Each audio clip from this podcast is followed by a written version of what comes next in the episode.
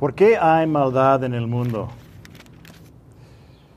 Todo el mundo debe luchar con esta pregunta, ¿verdad? Y por supuesto, gran parte del mundo simplemente cree en un universo aleatorio, arbitrario, sin significado, sin propósito, y ni siquiera pueden explicar qué es el mal o si existe, ¿verdad? Pero los cristianos saben que la rebelión en el pecado y el pecado contra un Dios bueno resultaron en maldad en el mundo, ¿verdad? Dios castiga el mal tanto en este mundo como en el venidero. La Biblia nos dice que el mundo en general está bajo una maldición de Dios. Pero también Dios castiga el mal a través de sus consecuencias naturales, las consecuencias del pecado naturales, pero también a través de su juicio sobrenatural. ¿Y qué tipo de juicio hemos visto en Éxodo hasta ahora? ¿Natural o sobrenatural? Sobrenatural, ¿verdad? Juicio sobrenatural y en este mundo, en este mundo. No es un juicio completo, eso viene después de la muerte, como dice en Hebreos 9, 27, está decretado que los hombres mueran una sola vez y después de esto, el juicio. Y si hemos visto cuatro de las plagas de Dios hasta ahora, las llamamos plagas. Ah, en Éxodo 7.3 Dios las llama señales y prodigios o, maravillas. ¿no? Pero bueno, ¿cuál fue la primera gran señal? ¿Recuerdan? Sí, la sangre, este, el agua convertida en sangre, ¿verdad? Y como resultado muchos peces muertos, ¿no? Un Nilo lleno de sangre durante cuánto tiempo? Siete días. Siete días. Y la Biblia nos dice que Faraón lo ignoró. Segundo, las ranas, las ranas. Y esta vez Faraón se arrepintió brevemente, pero luego endureció su corazón. Plaga 3. Ajá, los piojos. Sin aviso esta vez. Incluso los magos de Faraón finalmente admitieron la verdad. Este es el dedo de Dios. Pero el corazón de Faraón se endureció. Número 4. Moscas o insectos. ¿sí? Esta vez no se usa vara, ni encantamientos, ni ingredientes especiales. Ya ve, Dios simplemente lo hizo. Hmm.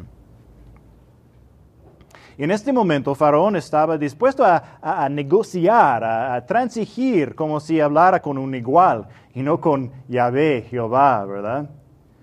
Eh, ¿Por qué no sacrificas aquí en Egipto? ¿No? Después de todo, pueden adorar en cualquier lugar, ¿verdad? ¿Qué tal si tienen su culto ah, más cerca de casa?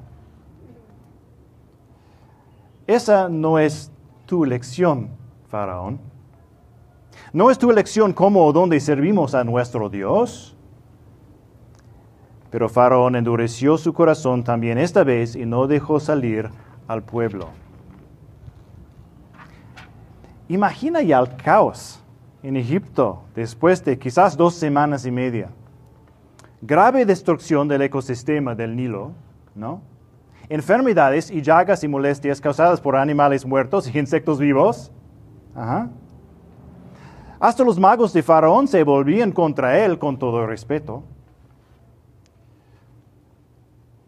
Faraón se había burlado de Dios en el principio, luego ignoró a Dios, le mintió, desobedeció a Dios, e incluso trató de negociar con Dios. Y hoy Yahvé vuelve a hablarle a Moisés. Estamos en Éxodo 9, el versículo 1. Entonces Yahvé, Jehová o el Señor, dijo a Moisés, ve a Faraón y dile, así dice Yahvé, el Dios de los hebreos. ¿El Dios de quién? De los hebreos, interesante. Así dice Yahvé, el Dios de los hebreos, deja ir a mi pueblo para que me sirva ninguna mención de tiempo o lugar ahora, ¿no? Dios no está negociando. mi gente debería ser libre para servirme. Punto. ¿Y cuáles son las consecuencias si el pequeño faraón no obedece? Dice, porque si te niegas a dejarlos ir a los, y los sigues deteniendo, entonces la mano de Yahvé vendrá con gravísima pestilencia sobre tus ganados que están en el campo, sobre los, los caballos, sobre los asnos, sobre los camellos, sobre las vacas y sobre las ovejas. La quinta plaga o señal es la peste, o plaga en el ganado, en el ganado. Número 5. Es difícil para nosotros en la ciudad en el siglo XXI imaginar lo que esto significó, ¿no? Tal vez, eh, bueno, tenemos caballos y burros en la zona y tal vez personalmente no los valoramos mucho, ¿verdad? Pero a medida, medida que lea el Antiguo Testamento, verá que los burros en particular eran extremadamente valiosos en la vida cotidiana, ¿no? Podían llevar una carga pesada por un largo camino, muy, muy útil, los burros, ¿no? Estos y otros animales eh, te permitirían cultivar alimentos en tu granja, viajar e ir a la guerra también. Así de importantes eran los burros. Cuando Dios le dio a Israel los diez mandamientos, mencionó específicamente, no codicies el asno de tu prójimo, porque sé que lo quieres, ¿verdad? Interesante. ¿Cómo sería esto para nosotros? ¿Todos los coches, trenes, taxis y combis dejen de funcionar? Bueno, no, es más que eso, porque muchos de nosotros aún podríamos trabajar, ¿verdad? Bueno, entonces todo el transporte se apaga y el Internet se desconecta. No hay tianguis ni supermercados porque nadie puede enviar la comida del rancho a la tienda. Los bancos están en problemas y el sistema de tarjetas de crédito no funcionan. Ok. Este es un desastre potencial, ¿no? Pero esta vez, en esta señal, Dios hará que la señal sea aún más sorprendente y milagrosa, el versículo 4. Pero Yahvé hará distinción entre los ganados de Israel y los ganados de Egipto, y nada perecerá de todo lo que pertenece a los israelitas. Ok. Faraón ya debe saber que algo sobrenatural está sucediendo, ¿verdad? Pero no es solo un milagro, es una persona. Yahvé. ¿Y quién es Yahvé? El versículo 1. El Dios de los hebreos. Así que lo que les pertenece no será dañado. Y Dios se asegurará de que Faraón sepa que esto es un verdadero milagro y que es de un Dios específico, el Dios de los hebreos, el versículo 5, y Yahvé fijó un plazo definitivo, eh, definido y dijo, mañana Yahvé hará esto en la tierra. ¿Qué crees que pasará mañana? 6. Yahvé hizo esto al día siguiente y, perecieron todos los ganados de Egipto. Pero de los ganados de los israelitas ni un solo animal murió. Esto es una señal, ¿no? Es público, específico y obvio, ¿verdad? Faraón quiere probar que Dios está equivocado, así que investiga a Dios un poco, el versículo 7. Faraón envió a ver y ni un solo animal de los ganados de Israel había perecido, pero el corazón de Faraón se endureció y no dejó ir al pueblo. No hay burros muertos en Gosén, ¿eh? Y recuerden, Gosén eh, es la tierra al este donde viven los esclavos israelitas, ¿no? Gosén. Nota lo que dice. El corazón de Faraón se endureció y vamos a hablar más de, de Faraón y su duro corazón en un momento. Pero bueno, Esta es la plaga 5, la peste o plaga en el ganado. Continuamos en el versículo 8. Entonces Yahvé dijo a Moisés y a Aarón, tomen puñados de hollín de un horno, y que Moisés lo esparza hacia el cielo en presencia de Faraón.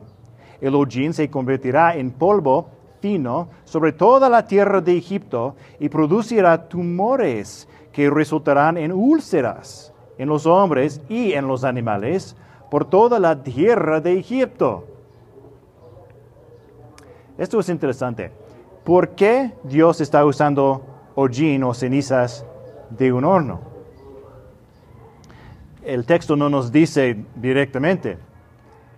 Pero aquí hay algo interesante. En español ah, dice hollín de un horno, pero vemos en el idioma original del Éxodo, ¿qué es el idioma original? Hebreo, hebreo, ¿verdad?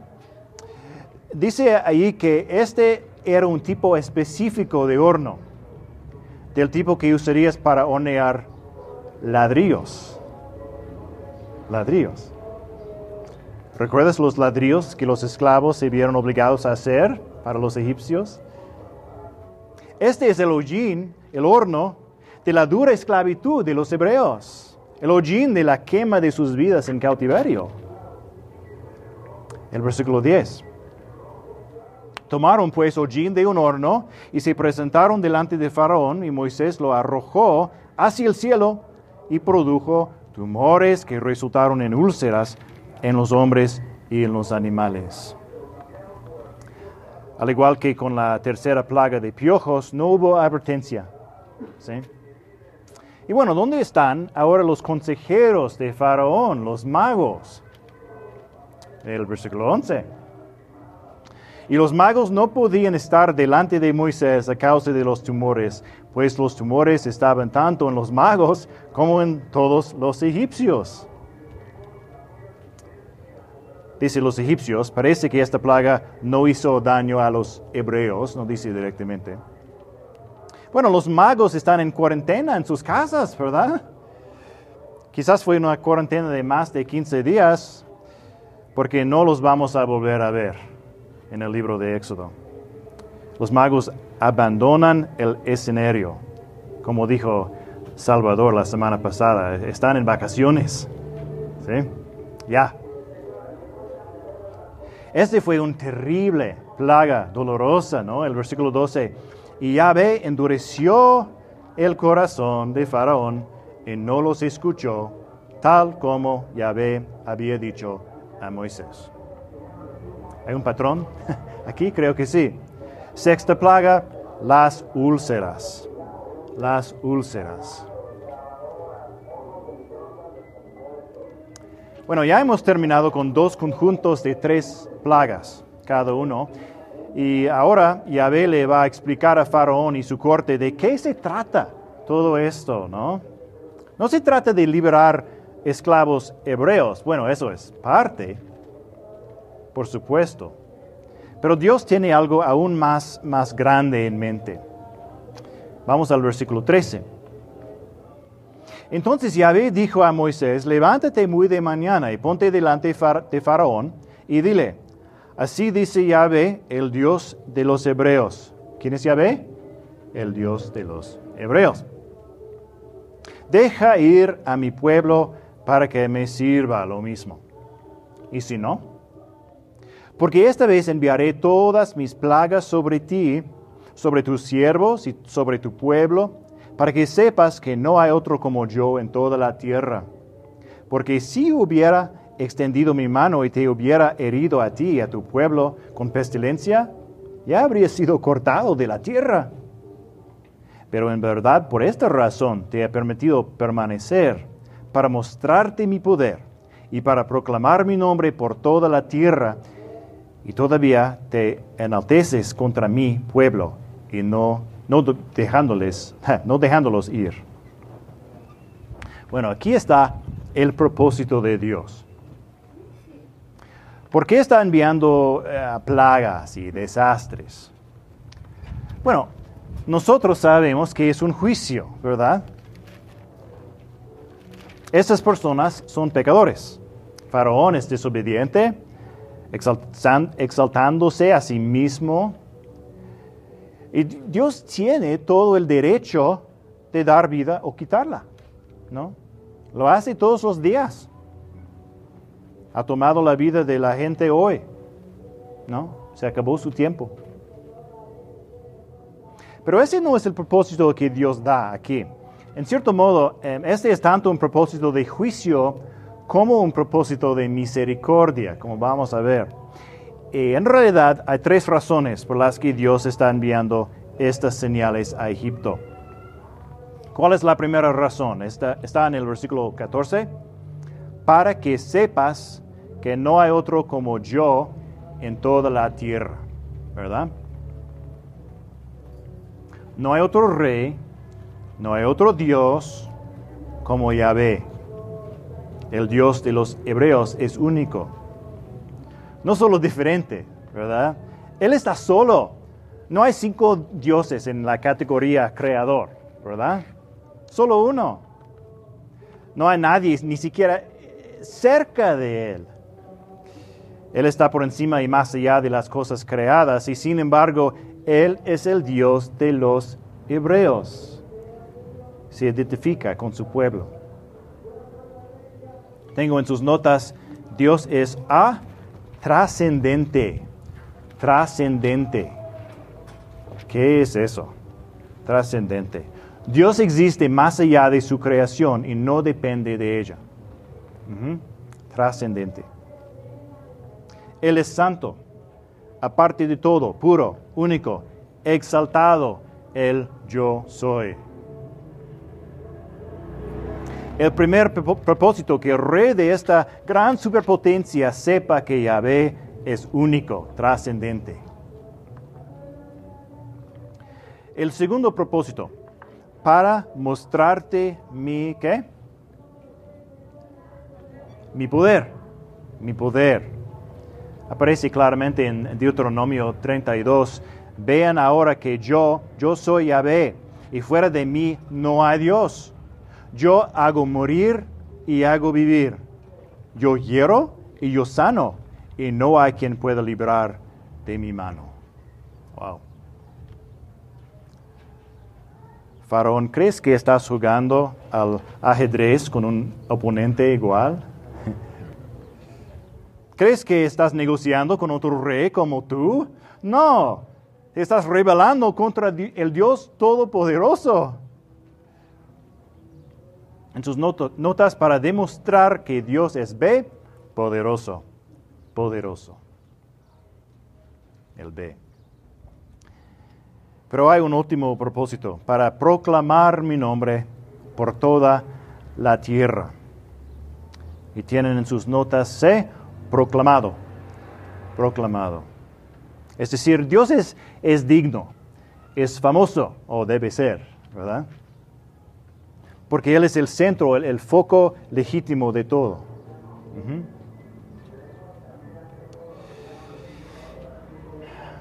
Y aquí hay algo interesante. Si entiendo correctamente las genealogías de Génesis, el diluvio fue siglos antes de esto, pero en cierto modo no muchas generaciones. ¿sí? ¿Cómo sabrás? Los primeros, primeros humanos vivieron más tiempo que nosotros, ¿verdad? De hecho, muchas personas creen que el hijo de Noé, Sem, murió después del nacimiento de Jacob. ¿Sí?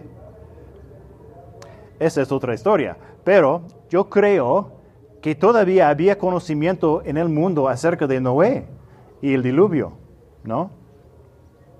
La historia fue transmitida, aunque cada vez más distorsionada. Desinformación, ¿no? Porque la gente no quería conocer a Dios, pero el conocimiento de Dios y su juicio aún estaba en el mundo.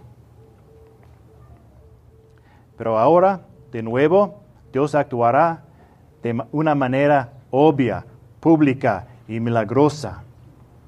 Y la noticia viajaría por las rutas de las caravanas, ¿no? Y la historia pasaría de padres a hijos. Esto no sucedió en un país pequeño, en una, una isla, ¿verdad? Esto era Egipto. Toda una generación después la gente de otro país lo sabía. Espías hebreos estaban en Canaán y esto es lo que oyeron de una mujer de la ciudad. Escuchan. Sé que Yahvé les ha dado esta tierra y que el terror de ustedes ha caído sobre nosotros y que todos los habitantes del país se ha acobardado ante ustedes. Porque hemos oído como Yahvé secó el agua del mar rojo delante de ustedes cuando salieron de Egipto. Cuando vimos esto, nos acobardamos, no quedando ya valor en nombre alguno por causa de ustedes, porque Yahvé, el Dios de ustedes, es Dios arriba en los cielos y abajo en la tierra. Eso de Josué capítulo 2. Dios deja un testimonio en la historia, deja una gran señal, un gran evento, las plagas y el milagro del mar rojo. Y algunos escucharán y algunos se volverán de su pecado. Como una mujer en una ciudad lejana que se negó a seguir la corriente de su generación. Y hoy ella es un ejemplo para nosotros de verdadera fe. Es interesante que muchas personas eh, que generalmente no creen en la Biblia, en realidad creen que algo desastroso sucedió en Egipto cuando los hebreos se fueron. Porque realmente es difícil explicar la historia de la nación de Israel sin esta historia. Y así algunas personas han dado con explicaciones naturales de las plagas. ¿sí? Por ejemplo, tal vez el agua convertida en sangre era en realidad la proliferación de algas rojas. Bueno, eso no tiene mucho sentido. Pero ¿cuál es el punto?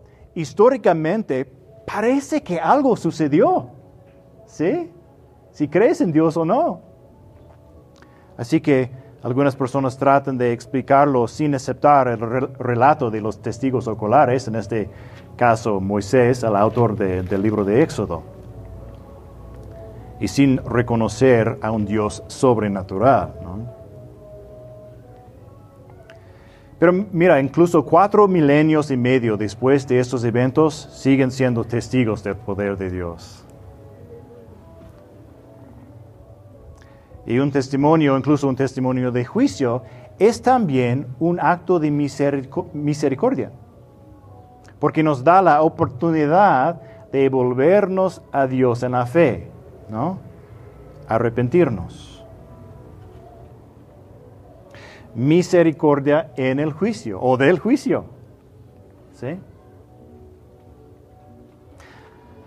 Ahora, veamos más de cerca el versículo 16. Dice, pero en, verdad, por esta razón te he permitido permanecer, para mostrarte mi poder y para proclamar mi nombre por toda la tierra. Aparentemente hay diferentes formas posibles de traducir esto. Ah, la Reina Valera tiene otra opción. Y a verdad, a la verdad, yo te he puesto, ¿no? Para mostrar en ti mi poder. En Romanos 9, 17, el apóstol Pablo, hablando de este texto, dice, para esto mismo he levantado. ¿Sí?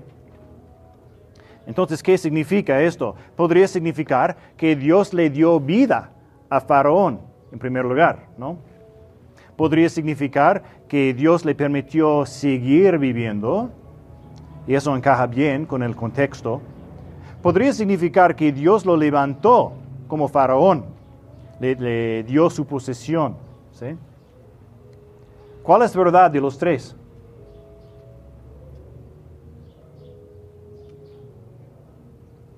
¿Cuál? Los tres, ¿verdad? Entonces podemos decir que según la Biblia Dios estaba en completo control de este hombre, ¿no? Desde el nacimiento hasta su posesión como rey y hasta su muerte. Sí. Ahora, cuando la gente habla sobre el libre albedrío, a menudo mencionan la historia de Faraón. Ahora, vamos a hablar de algo un poco complicado y no tenemos tiempo para hablar en mucho detalle, pero quiero darles algunas cosas para pensar. ¿Por qué la cuestión del libre albedrío de Faraón? ¿Por qué? Dicen, Faraón primero endureció su propio corazón, su libre albedrío, ¿verdad? Y luego Dios endureció el corazón de Faraón en juicio. ¿Sí? Hay algunos problemas con esta idea, pero estoy de acuerdo con una cosa. Aquí está. Si no escuchas a Dios, si sigues diciendo mañana, Dios ciertamente puede endurecerte en tu rebelión. Así en las notas, Dios puede endurecerte en tu rebelión. Dios puede endurecerte en tu rebelión. No sabemos si Dios hace esto y cuándo. Así que siempre somos responsables de nuestras elecciones. Y siempre compartimos el Evangelio con quién? Con todos, ¿verdad? Y esperamos que alguien responda con fe.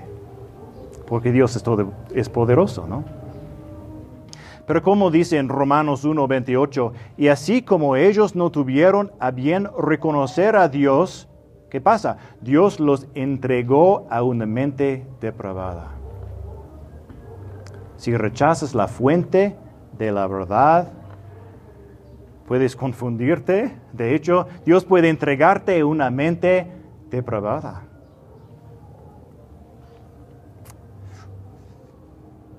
Pero algunas personas tratan de decir mucho más que esto. Dicen que Faraón era completamente libre de elegir, al menos al principio, ¿no? Podría haber confesado el verdadero Dios. Tenía esa opción, opción. Podría haber dejado ir inmediatamente a los hebreos. En otras palabras, era, era completamente libre de tomar dos decisiones diferentes, una buena o una mala. ¿Sí? Bueno, nuestro primer problema con esto es que la Biblia dice que somos esclavos del pecado, ¿no? Muertos en el pecado. Pensamos que los hebreos eran esclavos. Híjole, mucho peor el pecado. ¿Sí? En sus notas, sin la salvación en Cristo somos esclavos del pecado, muertos en el pecado sin la salvación en Cristo, y gracias a Dios hay mucha vida aquí, pero sin Cristo somos esclavos del pecado y muertos en el pecado. Romanos 8:8, los que están en la carne no pueden agradar a Dios, no pueden. Esclavizado, sin habilidad y muerto. ¿Qué más hay? Esa persona no tiene libre albedrío para agradar a Dios de ninguna manera. No es posible. Dios no necesitaba convencer a un pecador de pecar, ¿verdad? De hecho, creo que la, mayor parte del endurecimiento del corazón de Faraón en realidad no le impedía agradar a Dios en alguna manera, sino le impedía la autopreservación, ¿no? ¿Por qué no obedeció solo para salvar a Egipto y a sí mismo, no? ¿Por qué no? Tal vez eso fue lo que hizo el endurecimiento de Dios. Pero veamos esto desde el punto de vista de Dios, ¿ok? Si eso fuera cierto, si Faraón realmente tuviera un libre, eh, un albedrío completamente libre, ¿cómo veríamos las acciones de Dios aquí? Algunas personas dicen que Dios estaba reaccionando a una mala situación. ¿Sí? La gente puede hacer cosas terribles, ¿cierto? Pero de alguna manera Dios aún puede llevar a cabo su plan. Así que nuestras decisiones están primero y Dios hace lo mejor que puede con lo que hacemos, con las, circunstancias, ¿no? Sí, algunas personas creen eso. En sus notas puedes poner un Dios atado por el, el tiempo. Un Dios atado por el tiempo, viajando a través del tiempo como nosotros, nosotros. Un Dios atado por el tiempo. Bueno, eso no tiene sentido. ¿Por qué? Dios ya sabía exactamente lo que iba a pasar, ¿verdad? Em, Éxodo 3, 19 a 20 dice, pero yo sé que el rey de Egipto no los dejará ir, si no es por la fuerza. Pero yo extenderé mi mano y heriré a Egipto con todos los prodigios que haré, haré en medio de él, y después de esto los dejará ir. O Éxodo 4, 21. Y Yahvé dijo a Moisés, cuando vuelvas a Egipto, mire que hagas delante de Faraón todas las maravillas que he puesto en tu mano, pero yo endureceré su corazón, de modo que no dejará ir al pueblo.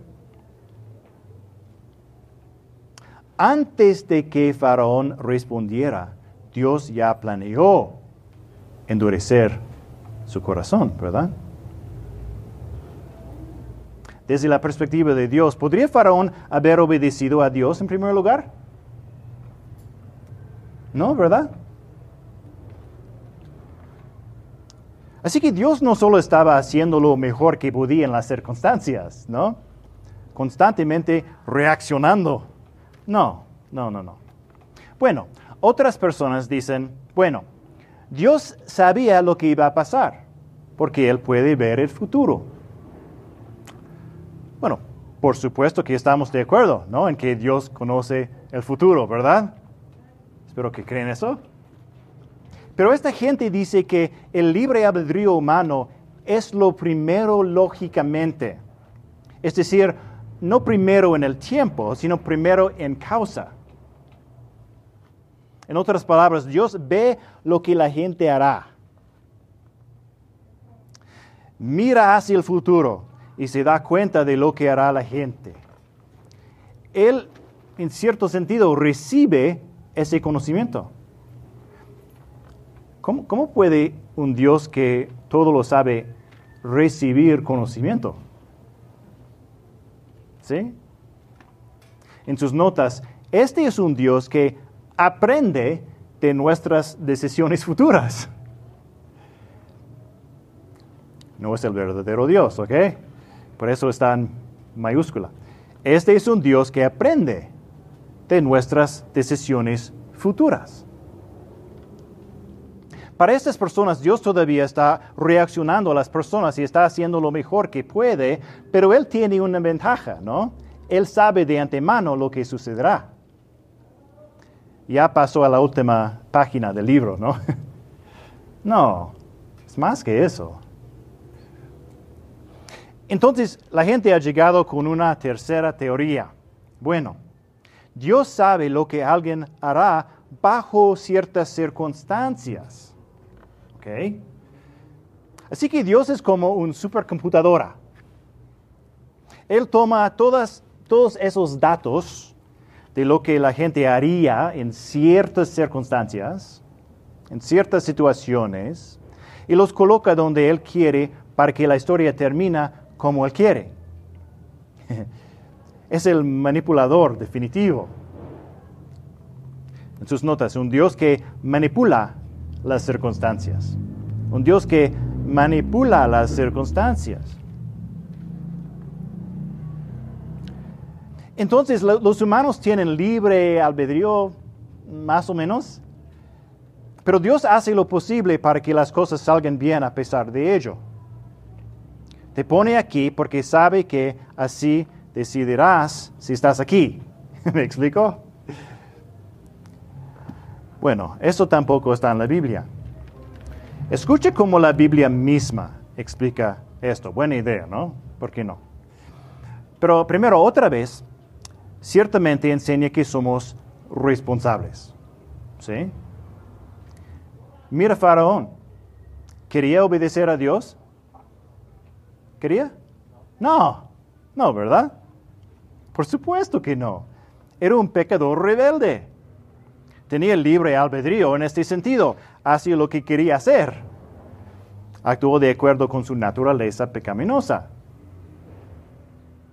tú y yo decidimos pecar y separados de Cristo estaríamos condenados por ese pecado. Somos juzgados por nuestros deseos pecaminosos. Dios es justo. Pero en el bien y el mal y la prosperidad y el desastre, el propósito de Dios se cumple. ¿Cómo explica eh, esto Pablo? Vamos a Romanos 9 por un momento, si sean tan amables a buscarlo. Nuevo Testamento, Mateo, Marcos, Lucas, Juan, Hechos, Romanos. Creo que sería útil escuchar la interpretación inspirada del apóstol, ¿verdad? Romanos capítulo 9.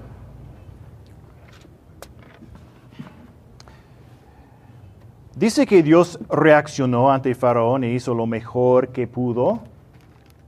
O que Dios simplemente sabía que Faraón sería rebelde porque Dios es súper inteligente.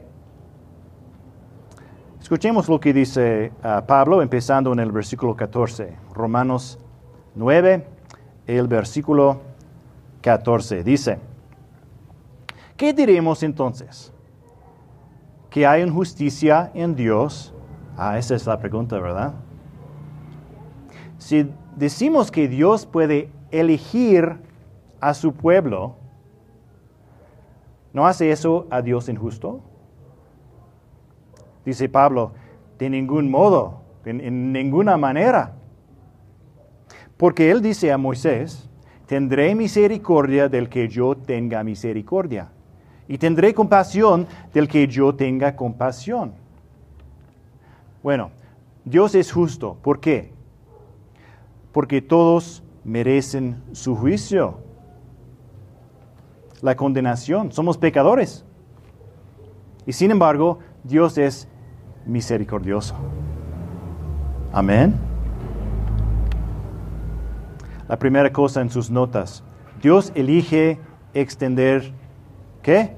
Misericordia. Nadie la merece. Dios elige extender misericordia. Nadie la merece. Continuamos. Así que no depende del que quiere ni del que corre, sino de Dios que tiene misericordia. Dios no depende del libre albedrío humano ni las acciones humanas. Él no depende de los humanos en absoluto. En las notas, el plan de Dios de ninguna manera depende de los humanos. El plan de Dios eh, de ninguna manera depende de los, humanos. Ni del que quiere ni del que corre, dice Pablo. Porque la escritura dice a Faraón, para esto mismo te he levantado, para demostrar mi poder en ti y para que mi nombre sea proclamado por toda la tierra el siguiente, Dios puede incluso levantar gobernantes malvados. ¿Para qué? Para demostrar su poder. Dios puede incluso, incluso levantar gobernantes malvados para demostrar su poder. Muy bien, Pablo. Entonces, ¿por qué Dios endurece o muestra misericordia? ¿Por qué? ¿Qué dice Pablo? Así que Dios tiene misericordia del que quiere. Y al que quiere, endurece. ¿Por qué? Porque Él quiere. Finalmente, en sus hojas, Dios hace lo que le place. Eso de Salmo 115, 3. Dios hace lo que place. ¿Crees que adoramos a un Dios pequeño y seguro, hermanos? ¿Un Dios que podemos controlar? No. Entonces, otra pregunta. ¿Estaba Dios simplemente reaccionando ante el mayor crimen jamás cometido, la muerte del inocente Señor Jesús? La iglesia primitiva no lo creía así. Dice en Hechos 2.23, Jesús fue entregado por el plan predeterminado y el previo conocimiento de Dios. Y ustedes lo clavaron en una cruz por manos de impíos y lo mataron. No era solo el conocimiento de Dios del futuro, era su plan. Hechos 3, 18. Dios ha cumplido así lo que anunció de antemano por boca de todos los profetas, que Jesucristo debía padecer. No solo lo, lo planeó, sino que lo anunció con anticipación, ¿verdad? Cada detalle tenía que estar en su lugar en toda la historia. Hechos 4, 27 a 28. En esta ciudad se unieron tanto Herodes como Poncio Pilato, junto con los, gentiles y los pueblos de Israel, contra tu santo siervo Jesús, a quien tú ungiste, para hacer cuanto tu mano y tu propósito habían predestinado que sucediera. Herodes y Poncio Pilato querían hacerlo, odiaban a Cristo, fueron justamente condenados. Pero a la vez, Dios lo cumplió con su poder, lo propuso con su voluntad y lo predestinó desde el principio. Las criaturas tienen libre albedrío como criaturas. Sí, Dios tiene el último libre albedrío como Dios. Dios tiene un buen propósito en el malvado propósito de Faraón. Escucha Éxodo 11, 9. Entonces Yahvé dijo a Moisés, Faraón no los escuchará. Su propósito de Faraón, ¿verdad? Su libre albedrío, su pecado, cita, para que mis maravillas se multipliquen en la tierra de Egipto. El propósito de Dios, su buen plan. Bueno, esto es profundo y quizás confuso, pero aquí está la aplicación, hermanos.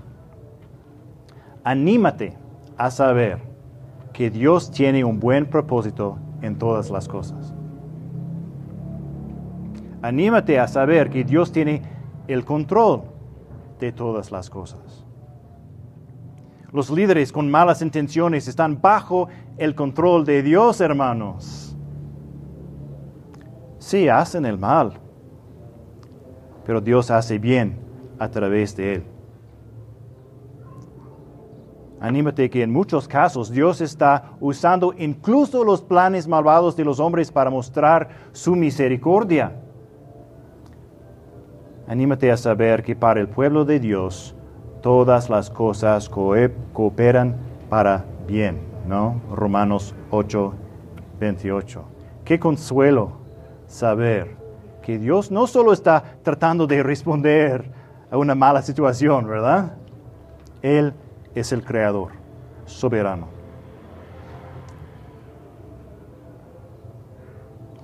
Y Dios no suele decirnos específicamente por qué suceden las cosas en el mundo o en nuestras vidas.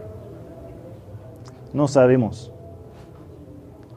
Pero nuestra responsabilidad es responder con, fe, con confianza, y apartarnos del pecado y obedecer su buena palabra.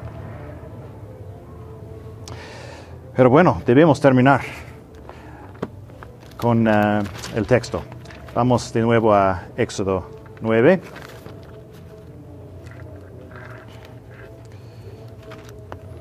Éxodo 9, 17.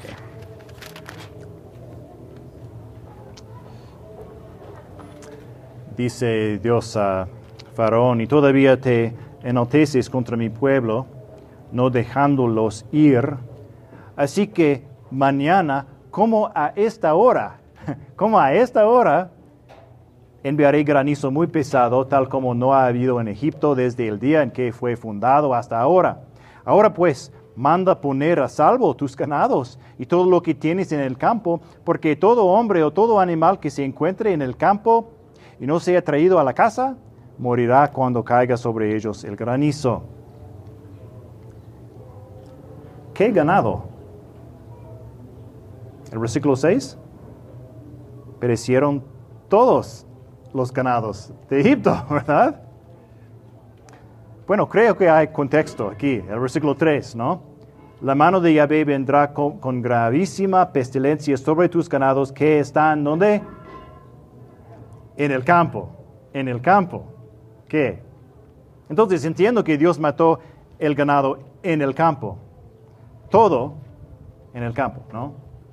El ganado estabulado sobrevivió. Y estoy seguro de que todavía entra más ganado al país de los comerciantes y, y demás. Y por supuesto, pueden haber robado algún, algo del ganado de los hebreos, ¿no? Tal vez. Y ahora por la primera vez algunos de los egipcios escuchan a Dios. ¿Sí? A ver, el versículo 20. El que de entre los siervos de Faraón tuvo temor de la palabra de Yahvé, hizo poner a salvo a sus siervos y sus ganados en sus casas. Pero el que no hizo caso a la palabra de Yahvé dejó a sus siervos y sus ganados en el campo. Porque de nuevo, eso es una plaga del campo. El versículo 22. Entonces Yahvé dijo a Moisés, extiende tu mano hacia el cielo para que caiga granizo en toda la tierra de Egipto, sobre los hombres, sobre los animales y sobre toda planta del campo por toda la tierra de Egipto Moisés extendió su vara hacia el cielo y Yahvé envió truenos y granizo y cayó fuego sobre la tierra. Y bueno, eso puede referirse a relámpagos o bolas de fuego, que son más raros, o alguna manifestación sobrenatural, ¿sí? Yahvé hizo llover granizo sobre la tierra de Egipto, y hubo granizo muy intenso, y fuego uh, continuamente en medio del granizo muy pesado, tal como no había habido en toda la tierra de Egipto desde que llegó a ser una nación.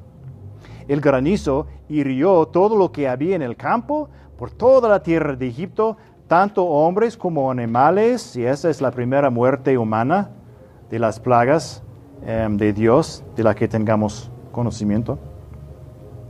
El granizo hirió también toda planta del campo y destrozó todos los árboles del campo, solo en la tierra de Gosén, donde estaban los israelitas, no hubo granizo.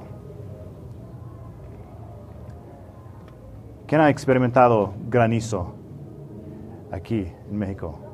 La mayoría, ¿verdad? Y sabes que no durará mucho, ¿sí? Si, dura por cinco minutos, eso es mucho, ¿verdad? Así que todos van a la ventana a mirar y sientes el aire fresco, ¿no? Si continúa durante cinco minutos es mucho, pero los egipcios miran y miran y continúa. Y son enormes granizos que destruyen cultivos, animales, incluso personas y quedan atrapados afuera. Continúa. ¿Cuándo se detendrá? Bueno, para nosotros se detendrá en marzo cuando continuemos nuestro estudio. Pero aquí está la realidad. Los egipcios y los hebreos eran todos pecadores. Pero Dios tuvo misericordia de su pueblo. Y en algunos casos tuvo misericordia de los egipcios que lo escuchaban. En la Biblia estas plagas se ah, convierten en una como ilustración de futuras plagas y juicios, porque si tú en Iztapaluca rechazas a Dios, también experimentarás el juicio. Y eso sucedió con los israelitas en su historia también, ¿no? El juicio de Dios está llegando a todo el mundo. Escucha el último libro de la Biblia, Apocalipsis. No tienen que buscarlo. Eso es Apocalipsis 8:7. El primero tocó la trompeta y vino granizo y fuego mezclados con sangre y fueron arrojados a la tierra. Se quemó la tercera parte de la tierra, la tercera parte de los árboles y toda hierba verde. Otro ejemplo en Apocalipsis 16, 21. Enormes granizos, como de 45 kilos cada uno, Imagínate, 45 kilos cada uno cayeron sobre los hombres Y los hombres blasfemaron contra Dios por la plaga del granizo, porque esta plaga fue sumamente grande. Mientras uh, permanecemos en el mundo para hacer brillar la luz de, de, Dios en nuestras vidas, dejamos atrás el camino del mundo para estar con nuestro Señor y Salvador. Como dice la voz del cielo en Apocalipsis 18, 4, salgan de ella. Ella aquí es la ciudad de Babilonia, que es como un símbolo de un mundo malvado, ¿no? Salgan de ella, pueblo mío, para que no participen de sus pecados y para que no reciban de sus plagas. Tu elección, ¿verdad? Mira las maravillas de Dios. Escucha las advertencias de Dios. Apártate del pecado y sigue al Señor Jesús o rechazar a Dios y experimentar las consecuencias naturales del pecado, tal vez el juicio sobrenatural del pecado, pero sin duda el juicio final del pecado. Y el escape no es vivir una vida básicamente buena, ¿eh? como si eso fuera posible. El único escape es una persona, Jesús. Oro para que Dios sea tu Dios y el Dios de Sendero de Vida Las Palmas. Oro para que veas su poder en tu vida y que su nombre sea conocido en tu vida, en tu familia, en nuestra comunidad y alrededor del mundo. Padre nuestro que estás en los cielos, santificado sea tu nombre. Amén.